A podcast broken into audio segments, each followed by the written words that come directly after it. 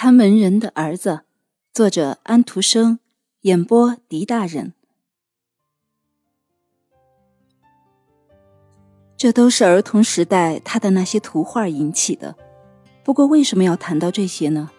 人们谈论俄罗斯，谈论莫斯科，于是人们当然也谈到了小乔治画了送给阿米莉小姐的克里姆林宫。他画了许多画，伯爵特别记得其中一幅小艾米丽的宫殿。他住在那里面，在里面跳舞，在里面玩克莱道的游戏。教授很能干，他一定会当上老枢密参事才终结一生，这并非不可能。先前他说要为现在这位十分年轻的小姐建造一座宫殿，为什么不能？这是一种奇特的嘲弄。伯爵走后，将军夫人评论道：“将军沉思地摇了摇头。”带着夫人骑马走了。夫人离开他一段距离，他骑在高头大马上，看上去比往日更加不可一世。小艾米丽的生日到了，人们送来了许多花、书信和名片。将军夫人吻着他的嘴，将军吻着他的前额，他们是慈爱的父母。他和他们都有高贵的人来访，两位王子来访过。他们谈起了舞会，谈起了戏剧，谈起了派遣外交使节，谈到了国家和国土的治理，谈到了勤奋的人，谈到了国内勤奋的人，这样便自然谈到了那位年轻的教授建筑师先生。他在为自己名垂千古而建房筑屋，有人这么说道，还有人说。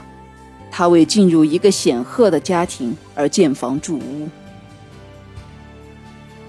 一个显赫的家庭。后来，将军对将军夫人重复了一遍：“最显赫的家族是哪一家？”我知道这暗示是谁家。将军夫人说道：“可是我不说，我不想他们，由上帝决定吧。不过我要吃惊的，让我也吃惊吧。”我脑子里一点概念都没有，于是将军陷入了沉思。仁慈的源泉里，宫廷和上帝的恩赐里，都有一股力量，一股不可名状的力量。一切恩赐小乔治都有了，但是我们忘记生日了。艾米丽的屋子里洋溢着男友和女友送来的花的香气，桌子上摆着许多纪念品，但没有一件是乔治送的。他送不进来，但也不必要，因为整座屋子都是对他的纪念，甚至楼梯下面的沙洞也都绽开了回忆的花朵。窗帘燃起来的时候，小艾米丽曾在那里哇哇叫过。乔治作为一个灭火器水龙头到了那里，从窗子往外一看，金合欢树让人想起了童年时代，花和叶子都凋落了，但是树挂满白霜。像根珊瑚枝，月亮悬在树枝间，又亮又大。多年来，它都不停地移动，却没有变样，还像当年乔治把黄油面包分给小艾米丽的时候一样。艾米丽从抽屉里拿出那些画着沙皇宫殿的花儿，她有自己的宫殿的画，乔治的纪念品。她看着这些画，沉思着，涌起了许多回忆。他记得有一天，趁父母没有注意，他来到地下室正在弥留之际的看门人妻子那里。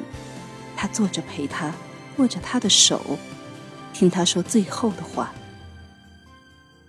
祝福乔治。”母亲想着自己的儿子。现在，艾米丽赋予了他自己的意义。